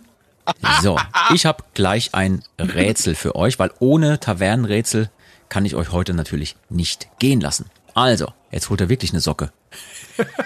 Ich habe ein bisschen Angst. Ich bin gespannt. Mach einen Screenshot. Ja, ah, ist tatsächlich eine Socke. Ja, frisch gewaschen. Oder? Ist das eine Komm, Socke? wir machen mal ein Foto genau so. Bleib, bleib frisch mal bei mir. So. Das ist doch eine Unterhose. Ich sag dir, es ist genau, was es ist. Okay, nee, wir wollen gar nicht wissen, was das ist, aber ich habe für euch ein tolles Rätsel passend zur Leibesfülle von Alea. Also, ihr Lieben, im Norwegischen gibt es einen sehr spannenden Begriff, dessen Bedeutung ich gleich gerne von euch erklärt bekommen möchte. Oh Ihr wisst ja, in unserem Tavernenrätsel geht es nicht immer darum, dass eine Lösung unbedingt richtig sein muss, aber die Erklärung sollte auf jeden Fall möglichst unterhaltsam sein. Ihr Lieben, ihr dürft jetzt erstmal drüber nachdenken, über den Begriff, den ich gleich nenne, und dann habt ihr noch ein bisschen Zeit, euch eine Lösung zu überlegen. Also, der Begriff, den ihr mir erklären sollt, heißt Fülleangst im Norwegischen. Fülleangst. Ne? Wir haben über die Leibesfülle gesprochen. Fülleangst. F-Y-L-L-E und dann Angst. Bevor ihr mir gleich eure Erklärung und Lösung anbietet, dürft ihr noch ein bisschen drüber nachdenken, denn wir müssen vorher noch ein Rätsel auflösen, das wir vor einigen äh, anderen Folgen das wir vor ein paar Folgen an unsere lieben Zuhörerinnen und Zuhörer da draußen gerichtet haben. Wir haben die nämlich gefragt, das erzähle ich jetzt kurz, während ihr noch drüber nachdenkt, woher stammt der Begriff Grieskram? haben wir die Leute gefragt. Und wir haben sie darum gebeten, gebt uns eine möglichst unterhaltsame Erklärung, woher der Begriff Grieskram stammt und was er bedeutet. Wenn ihr euch traut, haben wir damals gesagt, nehmt eure Erklärung auf gerne, äh, auch gerne auf, gerne mit Korken im Mund, während ihr redet so wie es eben hier in unseren Tavernenrätsel seit jeher alter Brauch ist. Und dann haben uns einige Leute auch Lösungen geschickt, teilweise in Textform, teilweise auch in Audioform. Fand ich richtig super. Ich habe einige davon mir in so einen Lostopf gepackt und die ausgewählt. Und äh, jetzt wollte ich mal hier so exemplarisch ein paar Sachen erwähnen oder ähm, hörbar machen. Zum Beispiel hat uns auf die Frage, was ist der Begriff Grieskram, woher stammt der, was bedeutet der, Maxi geschrieben. Maxi schreibt, hier meine Theorie zur Wortherkunft Grieskram. Im Mittelalter hatte man es ja gezwungenermaßen nicht ganz so mit abwechslungsreicher Ernährung. Also wurde dann, wenn gerade Grieß da war, auch ausschließlich Grießbrei oder ähnliches gegessen. Wenn man wochenlang dann nur Grießbrei gegessen hatte, hängt das auch den größten Grießbrei-Fans irgendwann zum Hals raus. Das ist der Zeitpunkt, an dem der Grießkram einsetzt. Also der Grießkummer, wenn man es übersetzen würde. Über die Zeit wurde das dann die Bezeichnung für die Person, die ständig schlechte Laune hat, weil sie seit Wochen nur Grießbrei zu essen bekommen hat. Fand ich eine super Geschichte. Und weitere Erklärungen haben wir auch. Wir hören hier mal ganz kurz rein. Also, lieber Jean, ich erkläre jetzt mal, was ein Grießkrämer ist. Krämer kommt von Krämer mit K. Und es war ja früher ein Gemischtwarenhändler und der hat halt eben immer viel mit Kriech gehandelt. Aber weil die Leute jetzt nicht so viel Kriech gekauft haben, lief das Geschäft halt richtig schlecht bei dem. Entsprechend war der halt auch immer richtig schlecht gelaunt. Und daher hat man dann gesagt, ja, du bist ein richtiger Kriechkram, weil man so schlecht gelaunt war wie der Händler.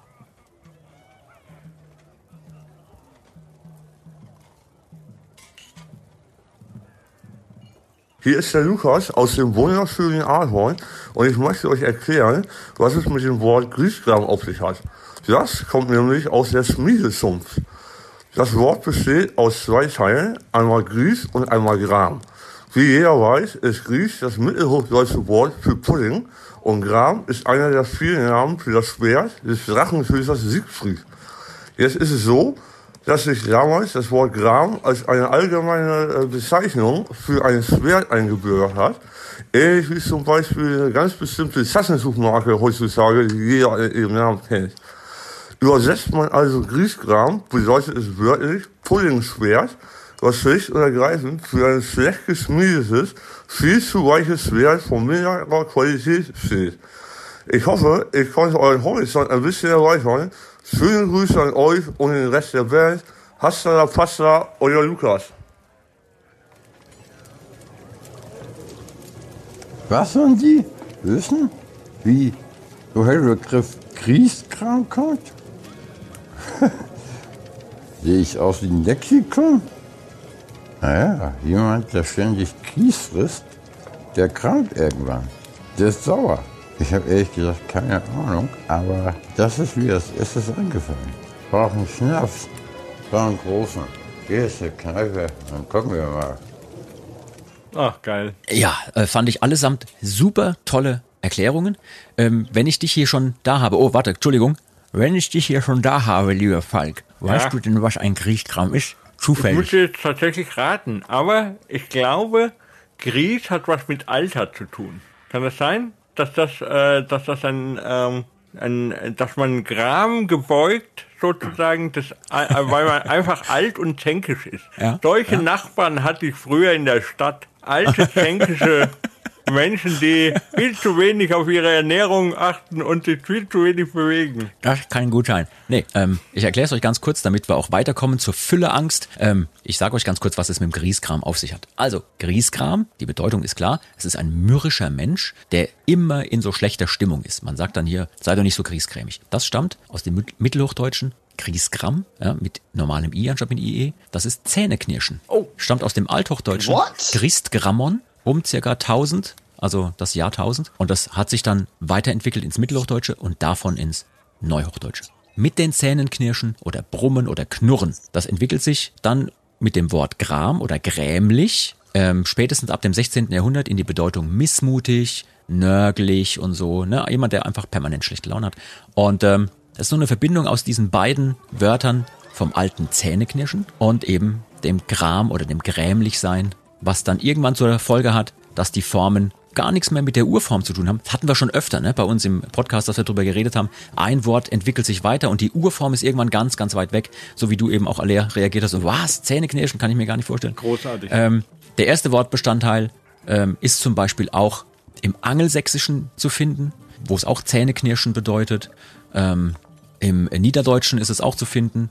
Ne, die Zähne zeigend hat dann so einen ähnlichen Wortstamm, Chriskriment. Und im Altenglischen Christan, malen und knirschen. Christbitan mit den Zähnen knirschen und so weiter und so fort. Es gibt sogar das altenglische Wort grist oder grist für Mahlgut und Korn. Und Okay. das Wort grieseln, also vor Kälte erschaudern oder auch vor Ekel erschaudern, ist auch ein älteres Wort. wahrscheinlich dann. Ja, sowas. äh, hat auch damit zu tun. So, jetzt haben wir da schon mal was gelernt und jetzt zurück zu unserer Geschichte. Ihr beiden, was Oh ist Gott, die denn, Fülleangst. was ist denn die norwegische Fülleangst? Also, also ähm, ich kann den ersten Gedanken, den ich hatte, hier jetzt nicht offen sagen. Es gibt da eine Szene in dem Film äh, Platoon. Ähm, oder war es, war es Platoon oder war, war es Full Metal Jacket, wo eine Dame ein, ähm, eine Angst äußert, als ein GI äh, sich hier anbieten möchte. Ähm, ich möchte das nicht weiter ausholen. Nee, nee, nee. Aber das war meine erste Idee, dass man vor der Fülle Angst haben kann. Aber Oh mein Gott. Gecancelt in 3, 2, 1. Ja.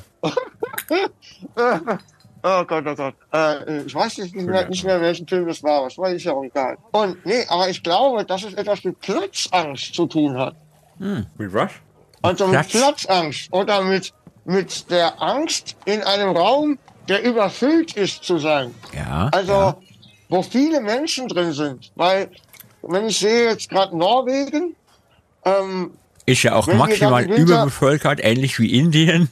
nee, äh, nee, aber, aber gerade in den, in den Wintern, Ja. in der alten Zeit in Norwegen, hat man sich in ein Langhaus gedrängt. Weil Ah. die, irgendwann die, die, ähm, die normalen Hütten zu schwer zu beheizen waren. Dann hat Ja. man die Langhäuser gehabt, in denen auch die Tiere waren. Tiere Ja. spenden auch nochmal Wärme. Man hatte ein großes Feuer. Das heißt, man hat das, äh, das sehr äh, rare, trockene Feuerholz gebündelt im Langhaus Ja. und hat dann dort eine Wärme erschaffen. Okay. Und es wurde dann dort eventuell eng. Wurde sehr eng, alles klar, verstehe ich. Also die Fülleangst ist deiner Meinung nach die Angst vor zu wenig Platz, weil sich zu viele Leute in so ein Langhaus hinein gefüllt haben. Es ist dann über, überfüllt. Okay, Falk, was ist deine Theorie? Ich glaube tatsächlich wäre da auch in der in die Richtung gegangen, dass es äh, sowas wie Raumangst, Platzangst, die Angst vor dem vor der Fülle, vor dem Überfluss. Das muss so vielleicht ist es auch so eine psychische Geschichte, weil man einfach ähm, äh, ist durch die Kargheit, man muss sich ja, wenn man, wenn das ein alter Begriff ist, dann war Norwegen ja nicht sowas oder Schweden, das waren ja keine Länder des Überflusses, sondern den Leuten ging es ja richtig schlecht. Ich habe waren ja übrigens nicht gesagt, ich habe übrigens nicht gesagt, dass das ein alter Begriff Ach so, das ist vielleicht ein neuer Begriff. Habe ich auch nicht gesagt. Aha. Ich habe nur gesagt, es gibt in Norwegen diesen Begriff. Also, aber deswegen, ich gehe davon aus, das ist ein alter Begriff. Und äh, sonst hättest du es hier gar nicht gefragt, ganz einfach. Also auf jeden Fall, äh, die Fülleangst, das ist die, die, oder hat das sowas mit diesem, mit, äh, okay, Die, ich habe die eine andere Theorie nachfolgenden jetzt gerade. Sendungen verschieben sich Kennt, erneut. um kennt ihr diese Geschichte mit dem, äh, man muss von allen Dingen loslassen und man muss Dinge weggeben und ähm, Minimalismus und dass man sagt, ich möchte ein minimalistisches Dasein leben, Ah. Okay, ähm, okay, meine ja. Dinge wegtun, ich möchte, ich brauche nur noch eine Tasse und äh, vielleicht drei Pullis und nicht mehr ein ganzes Haus voller Dinge, die mich belasten und dass das aber auch umschlagen kann Ja. von einem positiven Bild in, in Richtung, ähm, man entwickelt tatsächlich eine Angst davor, viel zu viel um sich herum zu haben. So. Verstehe. Ja, okay. Fülleangst, die Angst vor überfüllten Kleiderschränken. Ja, Regalen. Meschitum. Meschitum. Alles klar, alles klar. Ihr beiden, schöne Überlegungen, schöne Ideen. Und wir sagen ja auch immer, es muss nicht richtig sein, es soll nur irgendwie in dem eigenen Gedankenkonstrukt Sinn ergeben. Ich sag's euch. Wollt ihr es wissen? Ja, bitte. Stimmt, ne? Ist ganz easy. Super. Lässt sich in einem Satz erklären. Die norwegische Fülleangst beschreibt die Angst, betrunken, unvernünftige Dinge getan zu haben. Oh! Ich bin so voll und ich habe Angst vor dem Vollsein. Oh Gott. Geil. Das ist Geil. immer wieder, immer wieder super. Sehr geil. Sehr geil. Wenn ihr da draußen, liebe Leute, den Soundtrack für eure eigene Fülleangst oder für euer eigenes ganz persönliches Fitnesstraining braucht, dann ist der Mittelalter Rockstream bei Radio Bob genau das Richtige für euch. Den gibt's im Internet auf radiobob.de oder auch in der MyBob App, die ihr euch einfach auf euer Handy herunterladen könnt. Außerdem gibt's noch den Folk Rockstream, in dem wir ebenfalls zusammen mit vielen tollen Kollegen immer mal wieder mit unseren Songs zu hören sind. Hört am besten mal rein. Ähm, ich kann euch beiden natürlich auch nicht gehen lassen, ohne euch eine Schande des Tages abzuringen. Puh. Schande. Schande. So, und wir hatten es ja vorhin von Training und deswegen fange ich persönlich mit einer ganz kurzen Schande des Tages an. Das ist eigentlich eine Schande des Lebens, weil auch ich habe ja natürlich äh, schon mal Sport gemacht in meinem Leben, bin seit Jahren ja auch wieder äh, gerne und äh, enthusiastisch dabei, habe auch viele Dinge nochmal umgekrempelt und ich habe auch ganz, ganz früher als Jugendlicher, als, als Kind sehr viel Sport gemacht und hatte eben zwischendurch so einen Durchhänger, ne? ich hatte es vorhin ganz kurz erwähnt. Aber ähm, ich erinnere mich an eine Sache. Damals zu Leistungssportzeiten als Jugendlicher hatten wir natürlich auch einen Kraftraum im Leistungssportzentrum. Und was wir immer gemacht haben, wir sind da jeden Tag rein und wir haben immer alle Geräte gemacht. Alle, die da drin standen. Also alles. Und zwar immer in der Reihenfolge, wie sie da halt standen, weil wir dachten, das ist halt so. Ne? Klar hatten wir natürlich auch angeleitetes Training, aber da wurde immer nur ein Teil gemacht, so wie es gehört. Und wir dachten, naja, viel hilft viel. How could less be more? More is more. Und sind dann da jeden Tag rein und haben ein Ding nach dem anderen da gemacht. Und dann war auch nie die Frage, oh, wie viel Kilo sollen wir da auf irgendwas draufpacken, sondern es war immer nur die Frage, wie viel? Also von den großen 20er Scheiben, wie viel? Eine oder zwei? Was ist so links und rechts? Und äh, ja, ich habe Jahre später erst verstanden, warum wir von den jeweils älteren Kollegen, die da, also die erfahrener waren, die da auch drin waren und trainiert haben, die von den höheren Mannschaften und so was äh, waren, warum wir da immer so entweder belächelt wurden oder nur mit so einem fassungslosen Kopfschütteln empfangen worden sind, wenn wir mal wieder reingekommen sind. Uns hat noch alles wehgetan von allem, was wir davor getan hatten, die Tage.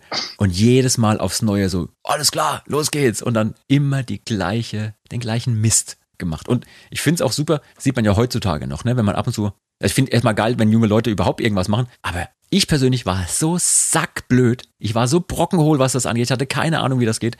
Und nur die, äh, die Jugend quasi verhindert, dass man sich richtig, richtig schlimm verletzt ja. bei solchen Dingen. Ja. ja. Habt ihr auch eine Schande des Tages, die irgendwie mit Training zu tun hat? Ja, voll. Ich glaube, die habe ich zwar schon mal erzählt, aber sie ist halt, sie ist halt das komplette Beispiel eines jungen Mannes im in der Zeit des Aufstrebens in Richtung des weiblichen Geschlechts, ne, ähm, der trainiert und unbedingt damit so, angeben will und zeigen will, dass er besser ist als alle anderen. Nimm mich, denn ich bin der die, Alpha, keine Ahnung. Ja, die Formulierungen waren fast falkwürdig, würde ich sagen. Danke. Also, ja, aber großartig. Jetzt, aber jetzt erzähl, was, was gab's da? Na, also das Ende meiner Turnerkarriere war ein Besuch im Schwimmbad und ähm, die meine meine angebetete Mitschülerin, die vorbeilief und ich dachte, der zeige ich jetzt, was für ein toller Hecht bin und zeig, wie gut ich den Salto rückwärts springen kann vom Beckenrand. Ja, abgerutscht, äh, nicht richtig abgesprungen, mit dem Hinterkopf gegen die oh. gegen die äh, Schwimmbadwand oh. geklatscht, ne? oh. ne? den ähm, den Skalp bis zur Mitte aufgerissen, also oh. nach vorn geschoben oh. mhm. auf dem Schädel, den Schädel angerissen und ähm, ja und erstmal ein halbes Jahr komplett aus allem raus. Ähm, oh. das Einzige, was ich sagen kann, ich habe es dann wirklich geschafft, äh, wie zu sagen, ihr die Sinne zu rauben ja, der ist schlecht geworden, würde ich mal sagen. Die ist umgefallen, die ist weil der schlecht wurde vom, als ich aus vom, vom Blut. Und war Blut überströmt. Ja, ja. aua, aua, aua. Das war ja. richtig schlimm. Super, das, das ist auf jeden Fall scheiße. eine ganz krasse, ganz krasse Geschichte. Deswegen, liebe Leute, niemals versuchen, jemanden zu beeindrucken. Ähm, aber ich bin froh, dass deine, auch deine geistigen Schäden sich in Grenzen halten. Ich würde es nicht behaupten, dass du gar keine hast. Ich kenne dich ja auch schon seit Jahren, aber sie halten sich in Grenzen. Lieber Falk, was hast du denn für eine Schande des Tages in Sachen Training oder was damit zusammenhängt? es gibt ja äh, tatsächlich, ich glaube, äh, das hat damit zu tun, man muss sich ja immer motivieren zum Training. Möchtest du, möchtest du vielleicht die Geschichte kurz erzählen, als du und ich, wir beide zusammen trainieren waren und du oben eingeschlafen bist in ja, der genau, Mobility da, Area? Da, davon wollte ich. und zwar, ähm, es, ich bin, habe zum Beispiel festgestellt, dass ich am besten, wenn ich äh, zum Beispiel Krafttraining mache oder äh, hier Mobility oder sowas, dann mache ich das am besten mit mir allein, weil ich äh, tatsächlich nicht so ich muss das erstmal für mich alles durchdringen, wie das funktioniert. Und der Jean ist ein fantastisch guter Trainer, der hat sich auch für mich und den Luzi, wir waren da so ein Tag-Team in unserem Fitnessstudio, weil direkt neben unserem Proberaum gab es ein Fitnessstudio. Und äh, der Jean hat sich auch immer riesig Gedanken gemacht und überlegt, was kann er jetzt mit uns machen und hat sich so äh, Abläufe ausgedacht und hat äh, Trainingspläne gemacht. Und äh, ich konnte das damals wahrscheinlich gar nicht mal so richtig schätzen, wie viel Mühe er sich da tatsächlich bereitet hat. Da gab es zum Beispiel die Übung auf einen Kasten springen. Ich habe das, ich habe es nicht hingekriegt. Also ich habe es nicht hingekriegt, auf diesen blöden Holzkasten zu hüpfen, weil meine tatsächlich meine Physis da einfach schon am Arsch war. Und dann äh, gab es die die Situation, dass äh, ich weiß nicht, ich glaube der Luzi war auch dabei ähm, und ihr dann unten noch trainiert habt und es war so zwei stockwerkig und ich gedacht habe so, ich mache jetzt noch mal ein bisschen Plankübungen oben. bin dann nach oben gegangen, habe mich so geplänkt und dachte dann so, oh, jetzt äh, machst du mal ein bisschen Entspannung. Und irgendwann später werde ich dann wach, weil ich so angestupst werde. Und ich denke so, hä? Und den Rest musst du irgendwie erzählen. Ja, ist schnell erzählt. Wir haben uns gewundert, warum du so lange weg bist und warum du nicht mehr kommst. Du wolltest ja bloß ein bisschen Stretching machen. Und äh, dann haben wir mal nach dir geguckt nach einer Weile und dann warst du oben einfach eingeschlafen. Ja, auf und das, meiner Matte. Und das Geilste war ja, dass um dich herum ja andere Leute ihr Training weiterhin gemacht haben, während du da oben gelegen hast und geschlafen hast. Das war großartig. Ich war aber auch richtig. Das ist ähm, tatsächlich, und das ist auch einer der wichtigen Tipps, Leute. Schlaft euch aus. Also jetzt, ich nehme das jetzt mal zum Anlass, aber genug Schlaf, genug Wasser. Das sind die wichtigen Dinge, die euer Körper braucht. Wenn ihr immer übermüdet seid, es funktioniert nicht. Schlaft euch aus, das ist super wichtig. Tolle Ich kann, Tipps. ich kann vielleicht, ich habe vielleicht noch eine kleine Schande. Ich weiß nicht, ob es eine Schande ist und das leitet auch so ein bisschen eine Sache ein, die mir sehr wichtig ist an diesem äh, Video mit dem Fatsuit. Und zwar, es gibt ja die Szene, wo wir darin das Ding haben, dass ich so zwei Liegestütze machen, zusammenfalle und einschlafe. Und dann hört man das Schnarchen kurz. Ne? Ähm, das ist nicht so weit weg von der Realität gewesen. Denn als wir am Abend vorher den ganzen Tag hatten wir gedreht, dass ich halt in dem Fatsuit in diesem Hotelzimmer rumlungere und ähm, Dinge mache. Und dann sind wir abends in das Fitnessstudio von dem Ding und haben dort die Trainingssequenzen gemacht, also diese Close-up-Sequenzen dann und das Ganze und auch die Sachen auf der Treadmill und die und so weiter. Ähm, und ich war in diesem, da gibt's ja diese komischen Roller für, ich weiß nicht, wie die Dinger heißen, für, für, Für so Sit-ups äh, zu Bauchtraining. machen. Ja, ja. Sit-ups Genau. zu machen, genau. Und ich, das war halt so Idee, ich stelle mich damit halt mal ganz doof an. Leute, ich muss mich damit nicht doof an, äh, äh, äh, anstellen. Mir wurde in dem Moment das erste Mal klar, und das war für mich als Trainer verdammt wichtig. Ich habe das immer wieder, dass es Menschen äh, im Training nicht schaffen, ein Sit-up zu machen, ohne dass die Beine hochkommen. Und ich denk so, sag mal, was ist denn da los? Ja, das ist ganz einfach. Der Oberkörper ist schwerer als die Beine. Und dann geht es nicht. Es geht nicht. Es ist nicht möglich, ein Sit-up zu machen. Ich habe gedacht, ich drehe durch. Und dann habe ich mich da abgequält, so irgendwie fünf Stück für die Kamera hinzukriegen und war dann äh, und, und dachte so kurz, ey, kurz, ich leg mich jetzt kurz hin, atme mal kurz durch und bin prompt eingeschlafen. Ja. Prompt. Innerhalb von Sekunden. Ja, krass, ne? Also, und ich dachte so, oh mein Gott, was habe ich meinem Körper da angetan an dem Tag? Also, das ist so, Ja. das ist ganz krass. Super. Es gibt ja äh, ein spannendes Ding. Nicht in jeder Ausbildung passiert es, aber ähm, in guten Ausbildungen wird es gemacht. Altenpflegeausbildung, ähm, dass den, ähm, den Pfle zukünftigen Pflegekräften Deprivationsanzüge angezogen werden. Ja, die dann, die dann das so simulieren. Man sieht nicht mehr gut, man kann sich nicht mehr gut bewegen. Ganz genau. Einfach nur, dass man nachvollziehen kann, wie fühlt sich jemand mit fortschreitendem Alter? Was für Einschränkungen hat der Mensch? Um zu sehen, nee, der tut ja nicht nur so, sondern das ist tatsächlich ein Problem. Und Und es deswegen ist nochmal, schrecklich. es ist schrecklich und bitte, bitte, wenn jemand es hört, fangt jetzt an, euer Leben zu ändern. Ich kann es gar nicht äh, besser sagen, weil es wird euch, jede Bewegung wird euch besser tun. Ja. Mann. Und das ist leider, also ich bin da, ähm, ich würde es gern nochmal ähm, erwähnen, weil es einfach so wichtig ist. Ich glaube, ich bin auch kein Experte, ich bin kein Mediziner, ich bin kein Arzt, ich bin kein Sportwissenschaftler. Aber ähm, checkt euch ab, ob es was Physisches ist bei euch. Habt ihr eine Krankheit, die euch einschränkt, die man einfach abstellen kann? Habt ihr Probleme mit den Zähnen? Zähne haben Einfluss auf eure Gelenke, auf euren kompletten Körper. Lasst euch durchchecken, bin ich gesund überhaupt? Und leider, leider, Kassen bezahlen nicht mehr alle äh, Maßnahmen. Ähm, Blutuntersuchungen äh, wird nicht mehr Eisen getestet und äh, es wird nicht mehr Schilddrüse getestet. Macht es bitte, gönnt euch dieses Geld, macht diese Tests. Dann trägt eure Ernährung mal für ein, zwei Wochen. Schreibt euch die Kalorien auf, die ihr esst. Das ist der allererste Anfang. Dass ihr einen Status quo habt, wo fange ich denn überhaupt an? Oh Gott, ich esse 4000 Kalorien über den Tag und kriege es gar nicht mal mit. Das ist, macht einfach viel im Kopf auf einmal. Dann, Softdrinks sind die Pest. ja, äh, Softdrinks. Hört auf mit Softdrinks. Das ist so, äh, hört auf mit Säften. äh, Säfte würde ich auch erstmal weglassen am Anfang. Wir Dann, können ja, wir ähm, können ja irgendwann, wir können ja mal irgendwann wirklich so eine, so eine echte Gesundheitsfolge mal machen, ne? Wo Ja, wir gern. mittlerweile auch, wir sind ja auf Tour auch sowas von Waisenkinder geworden, was so den täglichen Rock'n'Roll angeht. Da können wir mal eine eigene Folge drüber machen. Aber ich finde jetzt schon mal super die Tipps, die du hier gegeben hast. Überhaupt fand ich super, was ihr an Info mitgegeben habt, an eigener Erfahrung, wie offen ihr damit umgegangen seid, äh, wie, wie spannend das zwischendurch war, wie lustig das war. Erstmal an der Stelle vielen, vielen Dank an euch beide. Äh, liebe Leute, bevor wir gleich zum Schluss kommen, wir hoffen, es hat auch euch gefallen.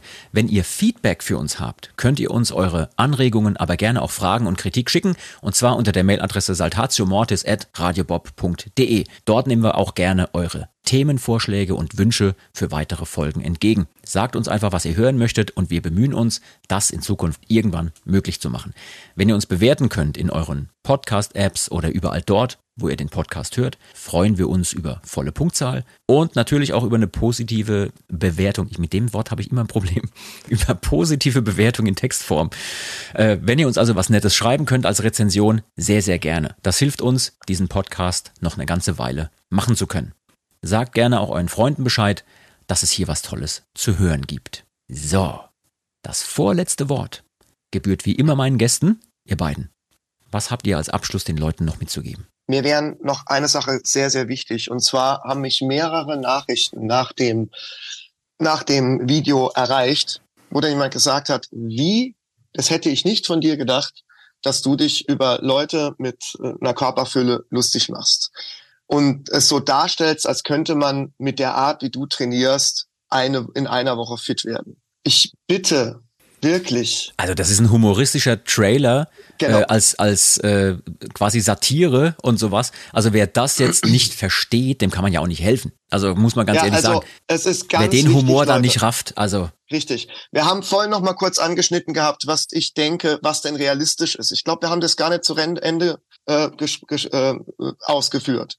Ich glaube, realistisch eine körperliche Veränderung zu bekommen, je nachdem, wie lange die Zeit vorne dran ist, wo man nichts getan hat, daran hängt es nämlich ganz stark. Das hat mein Physio mir mal gesagt. Er hat gesagt, desto mehr Zeit du nichts getan hast, desto länger dauert es, bis dein Körper sagt, ich verändere jetzt etwas. Denn Mhm. was ganz Bitteres, zumindest ist das so meine Wahrnehmung, ob das medizinisch stützbar ist, weiß ich nicht, ähm, ist, dass der Körper sich gewöhnt hat, ich bin so. Und wenn du dann anfängst, das wegmachen zu wollen, sagt er, nee, nee, nee, nee, nee, das soll ja da bleiben. Und dann, fun und dann ist lange Zeit keine Veränderung körperlich sichtbar. Das dauert ewig. Und aber ich lade jeden dazu ein, diesen langen Weg zu gehen. Denn kein, ich habe in meinem Leben festgestellt, dass keiner der kurzen, schnellen Wege funktioniert. Keiner. Es ist immer der lang, der lange, stetige Weg, der zu einer Veränderung führt und der gesund ist. Alles andere ist, kann nicht mit rechten Dingen zusammen zu tun haben oder kann nicht wirklich lang, äh, nachhaltig gut sein für euch. Ja. Deswegen sucht euch, das ist mein Abschlusswort dazu, sucht euch eine Sportart, eine Bewegungsart, die euch fasziniert, die euch Spaß macht. Wenn euch irgendjemand sagt, ihr müsst unbedingt dort trainieren, der Trainer ist super, das kann für den passen, das muss nicht für euch passen. Jeder Mensch ist anders und jeder Mensch braucht eine andere Sprache im Training. Ich bin für die einen Leute ein sehr guter Kung-Fu-Trainer, für die anderen bin ich, sagen die, oh Gott, der ist zu hart, das ist, oh, das macht mir keinen Spaß, das ist, ich bin, wenn ich unterrichte, extrem hart, weil das der Weg ist, wie ich selbst trainiere. Und dann finde ich, äh, sind Menschen, die fühlen sich dadurch motiviert und erreichen dadurch große Fortschritte in schneller Zeit. Aber andere sagen, nee, das ist mir zu hart.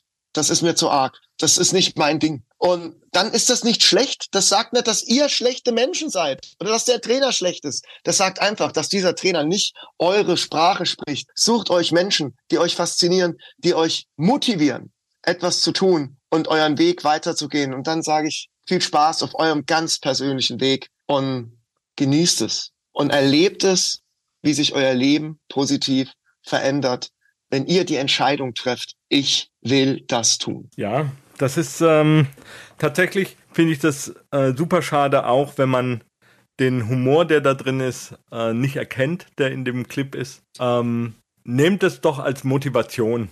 Natürlich ist das Zeitraffer, das ist irgendwie, was weiß ich, fünf bis acht Minuten lang. Ähm, geht aber davon aus, ihr braucht Zeit dafür. Gebt euch die Zeit. Macht, ändert euer Leben und macht euer Leben zu eurem Hobby. Ihr braucht keine, man braucht nichts anderes, außer zu sagen, ich möchte, dass es mir gut geht. Und dafür brauche ich Folgendes. Und dafür gibt's, kann man sich im Internet äh, schlau machen. Dafür kann man tolle Bücher lesen. Wir können irgendwie auch mal vielleicht Bücher empfehlen oder äh, Dinge empfehlen. Das kann man alles machen.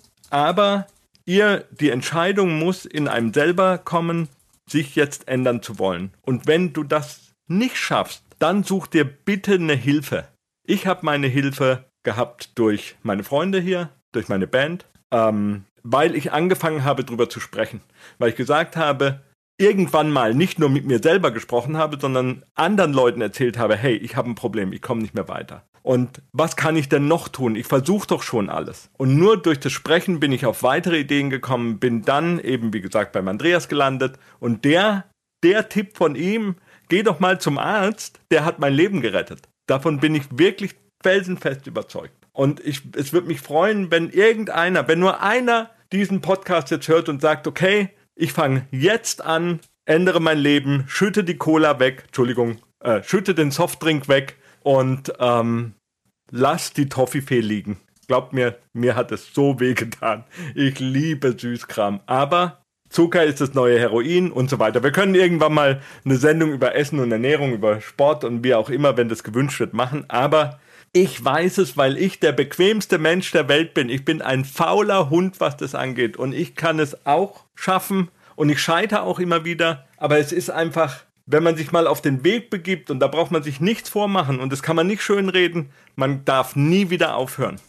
Ich darf durch meine Krankheit und Alea durch deine Gelenke und so weiter, durch deine Prädisposition, wir dürfen nie aufhören mehr. Und wenn wir schleifen lassen, sind wir am Arsch. Und das ihr merkt es vielleicht auch und könnt vielleicht auch Einfluss nehmen auf eure, was weiß ich, Väter, Mütter, Onkels, Tanten, ältere Leute. Sobald die aufhören, sich zu bewegen, geht es nur noch bergab. Das tut mir so weh und so leid. Unterstützt Leute im sich bewegen, sich gut ernähren. Es ist so einfach. Die Formel ist so einfach und sie ist so schwer. Und die geht nur mit Hilfe von außen. Lasst euch helfen. Redet drüber. Und jeder, der euch hänselt und jeder, der euch unterdrückt und jeder, der euch sagt, der schafft es nicht und jeder nimmt es als Ansporn und verlasst diese Leute. Ja, und, und geht davon aus, dass diese Leute euch das ja nur sagen, weil sie sich selbst in den Spiegel gucken, wenn sie das sehen. Ja. Weil die haben nämlich irgendein Problem, wo sie selbst den Arsch nicht hochkriegen und sich dann über das, ja, über das jemand anders runtermachen, erheben und sich größer fühlen. Und das ist niemals gesund. Krasses Thema. Also ich wusste, hätte nicht gedacht, dass mich das so emotional jetzt hier, äh, hier altriert. Und Danke immer, wenn ihr keinen Bock mehr habt, wenn ihr keinen Bock mehr habt zu trainieren, hört euch Burning Heart von Survivor an oder schaut einen Rocky-Film. ja, oder kommt zu unserem Konzert und der Song Mittelalter. Wir sehen uns auf Tour im November. Wir sehen uns im November auf Tour. Genau, das sind mindestens 800 Kalorien. Kilokalorien. Dem ist nichts mehr hinzuzufügen. Danke für eure Zeit und die Aufmerksamkeit. Wir verabschieden uns und sagen Tschüss. Bis zum nächsten Mal. Ciao. Ciao. Ciao. Das war Med und Moshpit, der Mittelalter-Rock-Podcast mit Saltatio Mortis, ein Radiobob Original-Podcast. Mehr davon jederzeit auf radiobob.de und in der MyBob-App. Radio Bob, Deutschlands Rockradio.